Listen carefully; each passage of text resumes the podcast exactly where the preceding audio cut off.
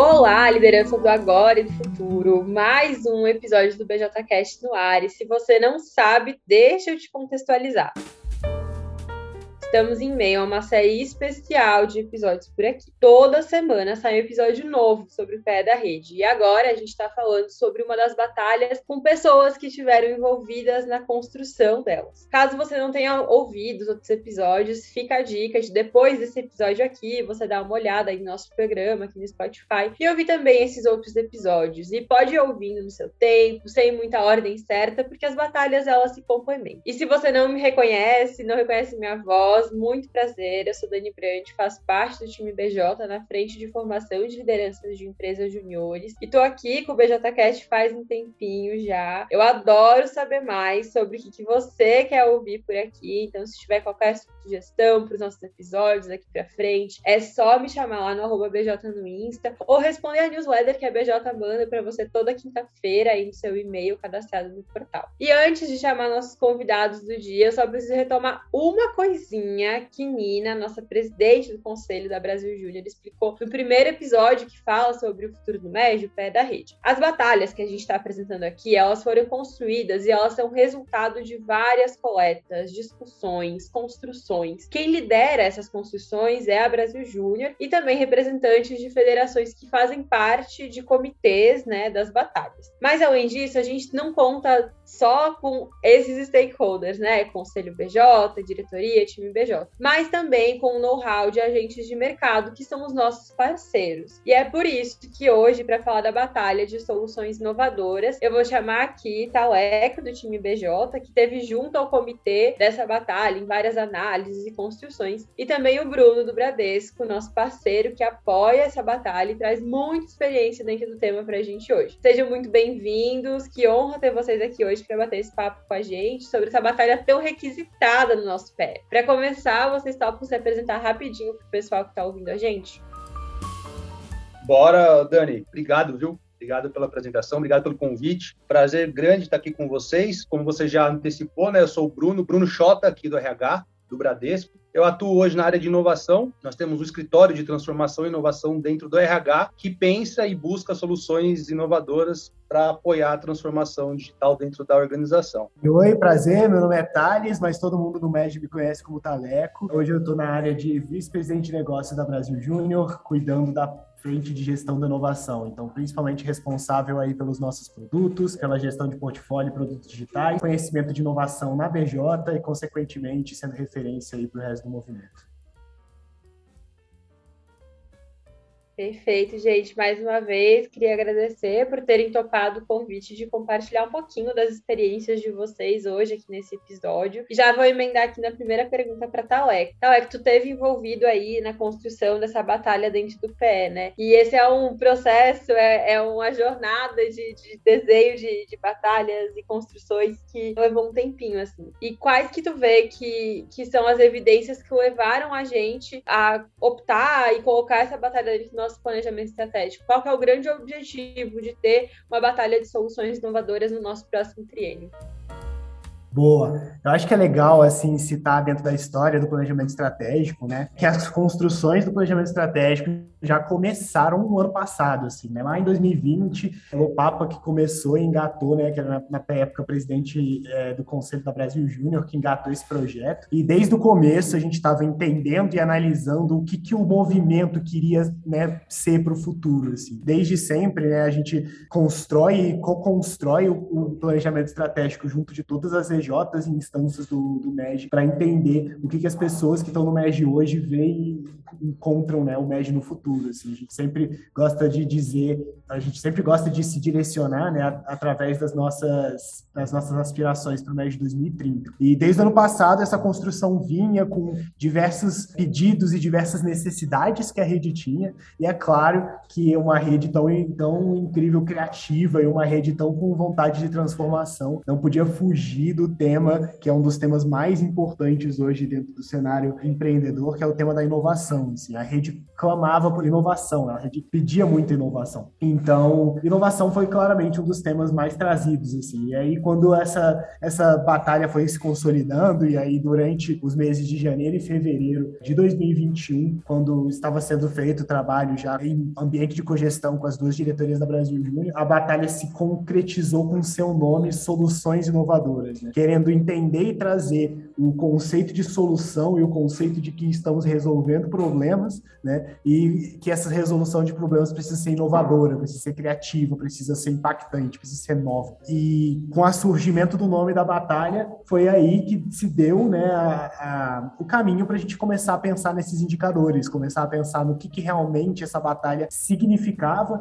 e como que essa batalha ia se traduzir dentro do movimento Empresa Júnior como um todo. Foram muitos trabalhos junto ao comitê, eu tive a oportunidade aí de ser convidado por Luana, né, que foi a a vice-presidente de negócios da Brasil Júnior años de 2021, que me convidou para fazer parte desse comitê, junto com alguns conselheiros de várias federações. A gente co-construiu e a gente passou muito tempo analisando perguntas, né? O que, que era inovação para o movimento Empresa Júnior? O que eram soluções? Quais eram os indicadores que iam garantir que a gente desenvolvesse essas soluções? Quais são as novas estruturas que precisam existir dentro do planejamento estratégico, dentro do portal BJ, dentro da própria EJ, para que a gente desenvolvesse essas soluções, né? Foram várias coletas, vários momentos e horas e horas e horas passando lendo de 900 a 1.200 respostas em formulários diferentes para co-construir e entender o que, que a rede entendia que era inovação. Assim. Acho que a gente veio muito forte com alguns conceitos, né? E acho que o conceito mais importante foi que surgiu nessas construções foi o conceito de,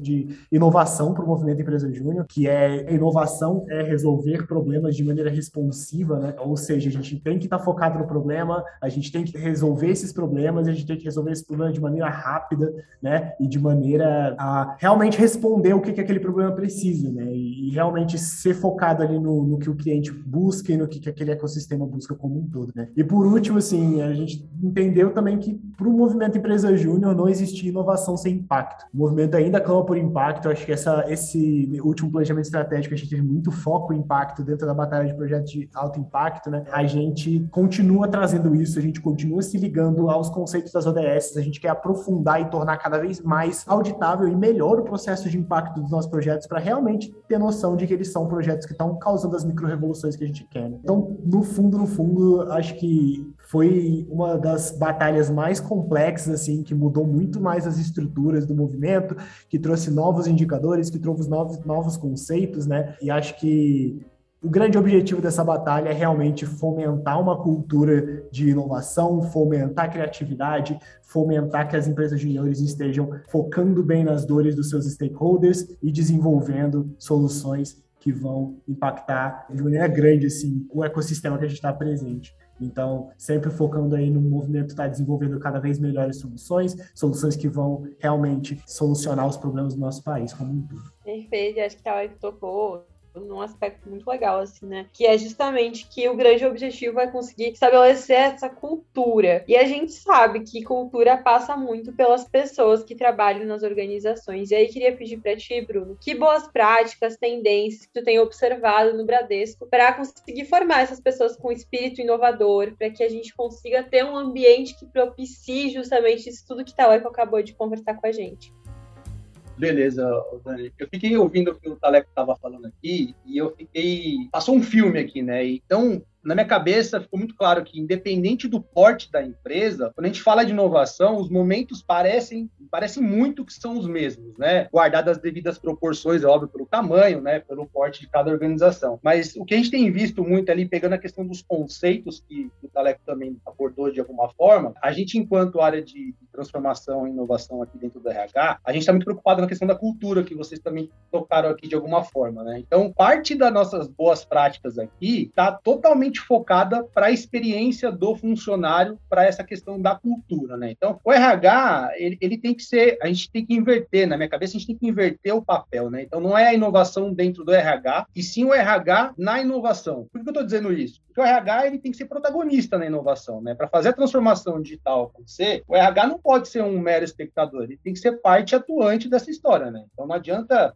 eu ficar assistindo as outras áreas, a área de tecnologia, falar de transformação e inovação, e eu, enquanto RH, não estar inserido nesse contexto e principalmente puxando do ponto de vista, o RH tem que cada vez mais puxar esse movimento para acelerar essa transformação e acelerar as inovações. Né? Então, o RH muda, mudou já de um tempo para cá consideravelmente a forma de atuar, né? Não é mais aquele RH que a gente estava acostumado alguns anos atrás, que é basicamente o recrutamento e seleção, processo de admissão e demissão. Se a gente voltar para esse tempo, a gente está correndo um sério risco, e quando eu digo a gente, são as diversas empresas, né? não é só o Bradesco, a gente está correndo um sério risco de cair num, num, vale da desilusão ali, de negligenciando isso, tá fadado ao insucesso. Então, o que a gente tem feito aqui passa principalmente por dois pontos, né? São duas verticais aqui muito fortes, que é a questão da experiência, que eu comentei com vocês, né? Então, a gente tem focado cada vez mais no Employee Experience. Antes de qualquer coisa, a gente tem que pensar na experiência do funcionário. Então, não adianta eu falar para os funcionários pensarem na experiência dos clientes, se nós, enquanto RH, né, das empresas, não pensarmos pensarmos na experiência dos funcionários. Então, o que vai garantir o sucesso da experiência dos clientes é a forma com que o RH vem abordando e vem trabalhando o Employee Experience. Então, tudo isso aqui tem algumas coisas que a gente tem observado e tem tentado atuar de maneira mais incisiva para conseguir obter sucesso mais rapidamente. Né? Então, a gente tem revisitado alguns pontos de comunicação, trabalhado comunicação de forma mais objetiva, mais clara, de maneira a tentar reduzir ruídos, né? algum tipo de desconforto. A gente tem atuado muito forte em estratégias para orientar e fortalecer e alavancar o desenvolvimento de carreiras dos funcionários, né? Então a gente tem feito programas específicos para isso. A gente tem batalhado muito e tem investido muito na questão de liderança, né? Então a gente tem focado em formação para líderes do futuro, né? Então a gente tem focado nessa parte do mindset de inovação, de tentar trabalhar com as pessoas essa questão da liderança que incentive e facilite as mudanças para tentar acelerar a inovação. Um outro ponto que eu acho muito relevante que a gente tem buscado também também, e tem acelerado essa busca cada vez mais, é pensar de maneira antecipada em, em questões como carreira, em novas formas de trabalho, novas tecnologias. Então, parte desse pensamento, por exemplo, é algo do tipo: ó, será que em 2023 eu preciso começar a contratar especialistas, sei lá, em metaverso, em blockchain, em IoT? Quais são os novos formatos que eu preciso pensar? Quais são os novos tipos de remuneração que eu preciso começar a estudar ou já deveria estar preparando para que em 2023, 2025, 2030 eu esteja pronto para o mercado, por exemplo? E um segundo ponto é cada vez mais é, focar na busca de tecnologia, né? pensar em tecnologia tecnologias, em modelos de negócio, em processos e incentivar, fomentar essa busca e esse uso de ferramentas, sempre visando melhorar as rotinas, né? Sejam rotinas internas do RH, que vão refletir ali na, nos nossos clientes, que nós chamamos aqui, que são os outros departamentos, né? São os diversos funcionários da organização, e isso, por consequência, vai refletir na, na relação externa, né? No,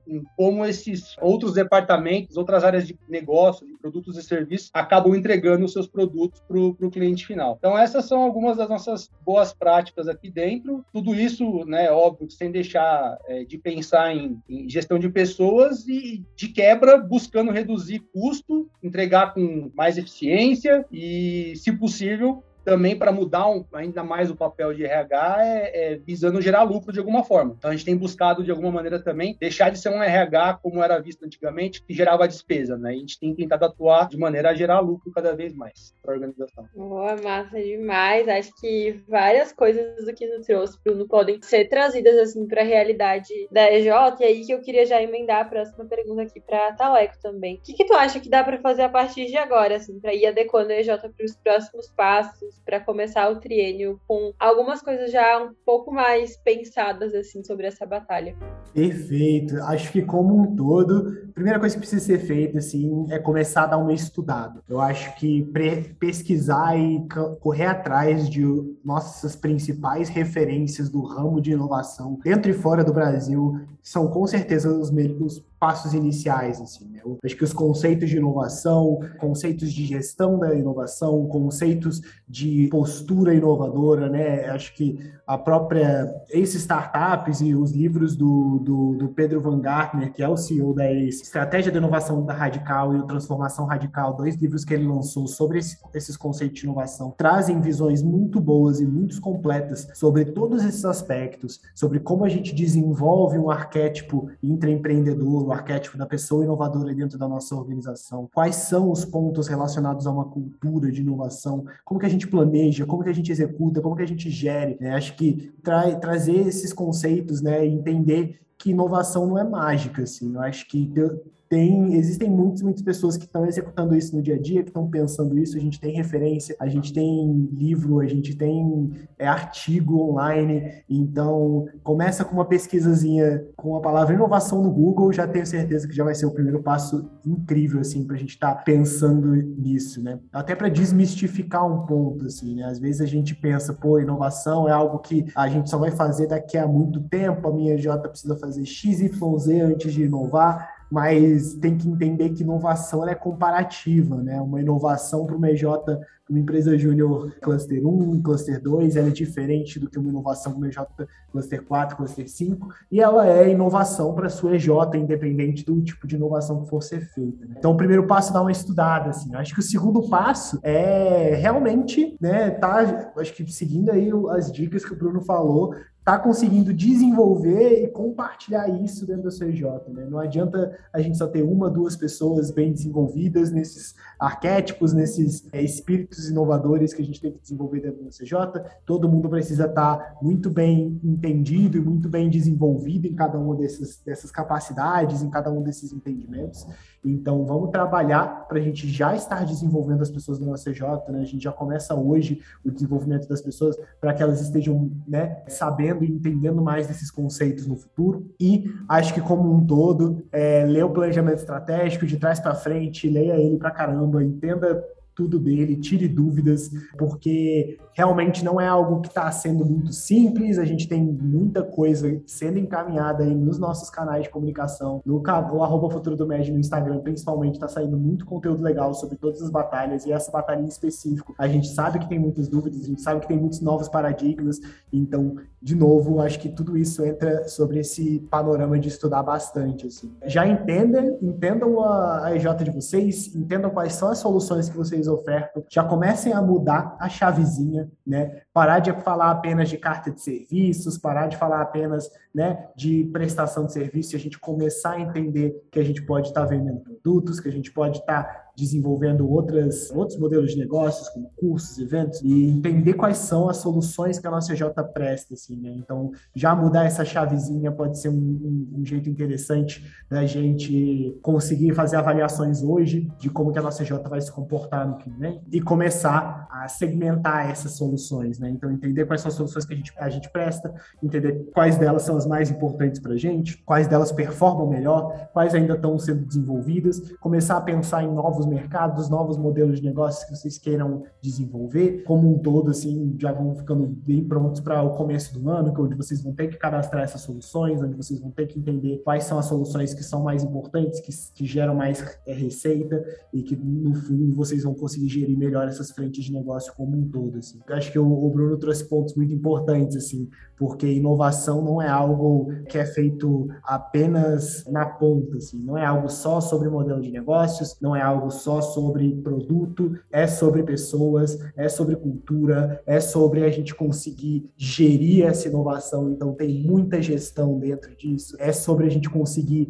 fazer questão de que a inovação não seja parada dentro das nossas estruturas, que as nossas estruturas sejam adaptáveis, é, é sobre agilidade, inovação é sobre muita coisa, então então, acho que é importante a gente estar tá agora guiando o nosso processo de estudo para essas áreas mais afim desse conhecimento. Taleco, esse ponto que você trouxe, para mim, é o grande, é a grande sacada, tá? A, questão de, da estratégia, de não olhar só para o hoje, né? Acho que, se possível, manter o pé no hoje, porque a gente precisa entregar o hoje, né? Não tem como deixar de fazer aquilo que são as inovações incrementais, né? Que é aquilo que vai manter a gente, entre aspas, funcionando ali, mas se possível, eu gostaria de acrescentar aqui, se você me permite, de separar um momento ou separar um pedaço ou uma pessoa, uma fatia da equipe, enfim, para ter um pé no futuro. Então, talvez a grande sacada seja ter o pé no presente e o pé no futuro. Não deixar de olhar para o futuro, porque quando a gente olha para o futuro e traz essa, essas questões que você colocou ali de pensar em novos modelos de negócio,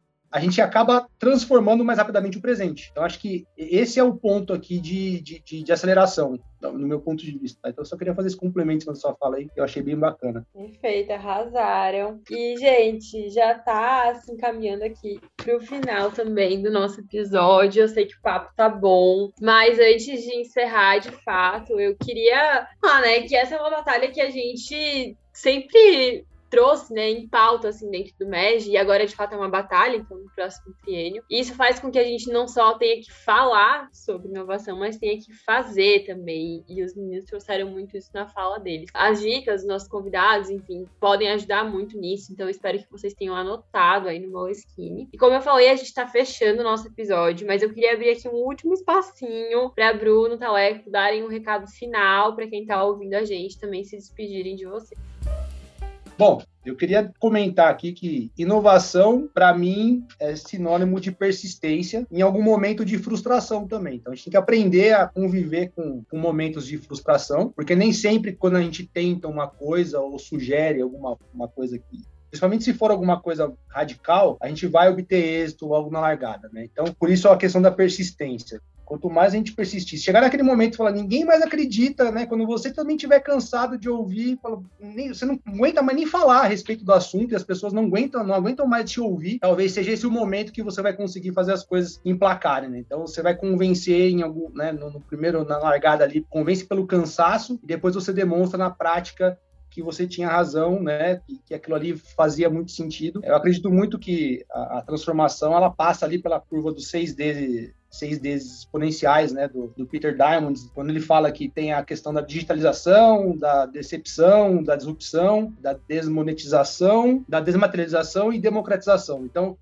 não adianta só você ter uma ideia sem você batalhar por ela, sem você persistir naquela ideia, né? Então você passa pelo momento da decepção e aí se você conseguir vencer esse segundo momento da decepção, talvez você comece a curva da disrupção e consiga emplacar. Então, acho que não sei se é uma dica, né? Não sei se é um conselho, enfim, a questão da persistência é, é fundamental para a gente conseguir fazer a transformação acontecer. Boa, nossa, palavras incríveis. Até vou puxar exatamente o gancho de que para mim inovação é execução em muito, muito, muito teste, assim. Acho que a gente tem que entender que o processo de inovação, ele tem que ser baseado em bastante prova, assim, né? Acho que tudo que a gente parte do princípio, tudo que a gente pensa, tudo que a gente imagina, a gente tem nossos vieses, a gente tem um pensamento que é envezado através da nossa formação, do nosso curso, da nossa vivência e que a gente precisa validar. A gente precisa botar isso à prova para entender se isso daqui que eu estou pensando realmente é verdade ou não. Acho que validação é a palavra-chave. Então, vocês vão pensar muita coisa que na hora que vocês forem desenhar e conversar com o stakeholder, o cliente de vocês, vão perceber que não, não é aquilo que ele está procurando. E tá tudo bem, assim. Eu acho que eu sempre gosto de falar que uma hipótese invalidada, né? Você está errado na sua, na sua hipótese, na, no, no que você assumiu, é tão importante ou até mais importante do que você tá certo. Porque se você tiver errado e você validou e você realmente percebeu aquilo, que aquilo não é verdade, você acabou de ganhar muito tempo, né? Que você ia perder tempo desenvolvendo algo que não ia dar certo. Então, saibam aproveitar o erro, saibam conversar com as pessoas, saibam entender que tudo aquilo que vocês pensam não é certo até outras várias pessoas te falarem que aquilo é certo. Assim. Ou pensei numa dor do cliente. Isso realmente é uma dor? Com quantos clientes você já conversou? Fica aí o questionamento e eu acho que é muito sobre a gente entender isso e validar e sobre ser muito rápido. Você pode pensar numa coisa hoje, validar amanhã e depois de amanhã já tentar ver se você muda a sua ideia ou já começa a construir caso a sua hipótese esteja validada. Assim. Então, façam muito, executem muito, errem muito, tá? Faz parte, porque quanto mais rápido você erra, mais rápido você acerta também. E eu acho que eu quero deixar uma última mensagem, porque o Bruno me lembrou, falando bastante aí dos 6Ds, que hoje, assim, eu acho que que o MEG, ele às vezes tem uma visão de que tem coisa que não dá para ser feita, que tem coisa que só dá para ser feita no mercado. Ai, vamos mexer com tecnologia exponencial, com inteligência artificial, com XYZ. E aí as pessoas acabam botando uma, uma barreira onde não existe, assim. Eu acho que as coisas que o MEG não faz, ela só não faz ainda porque não teve algum J que fez primeiro.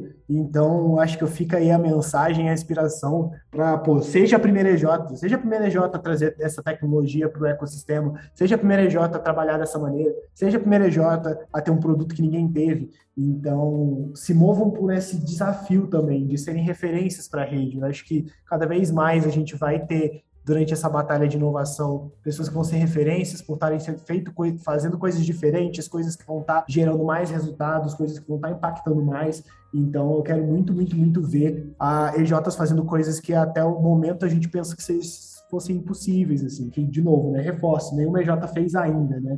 Não quer dizer que o MED não consegue, só que o, ninguém quebrou essa primeira barreira. Então, fica aí a minha mensagem para vocês serem referência, quebrarem essa barreira e conseguirem trazer essa inovação para o movimento. Aleco, lembramos aqui do Steve Jobs, né? Inovação distingue o líder de um seguidor. Então aqui acho que o que você traz é muito forte, cara. É o fato de dar o primeiro passo, ousar e fazer acontecer. É, é isso que vai definir aqui a questão do pioneirismo, né? Então acho que seu recado, de novo, parabéns pelo recado, porque deixa muito forte ali me faz resgatar a vontade de fazer muita coisa acontecer aqui dentro do banco, inclusive, pela sua fala, viu, cara? Obrigado. Ai, gente, que massa! Dicas bem valiosas aí dos nossos convidados. E queria mais uma vez agradecer a participação de vocês, Bruno, Taleco. Tenho certeza que trouxe vários insights aí pro pessoal que está ouvindo. E eu tenho dica também, hein? Se você quer saber cada vez mais sobre o pé da rede, se preparar para protagonizar o primeiro ano do próximo você tem um espacinho especial guardado na comunidade de lideranças do futuro lá no Telegram. Eu vou deixar o link da jornada e do canal aqui na descrição do episódio para que você possa acessar. E por hoje foi tudo isso. Esse episódio aqui encerra essa série especial do BJCast sobre as batalhas, mas não dá pra gente ficar, né, sem falar de pé da rede. Por isso, semana que vem tem episódio novo e é sobre o processo de definição de metas. Eu te espero aqui para a gente conversar de novo, viu? E manda as tuas dúvidas sobre esse tema nos nossos canais oficiais. Então, lá no arroba BJ no Insta, no Telegram, no arroba Futuro do MEG, em resposta newsletter, enfim. Vocês acham a gente que a gente vai pegar essas dúvidas e também vai estar respondendo ao longo do próximo episódio sobre definição de metas, tá bom? Até mais, até semana que vem.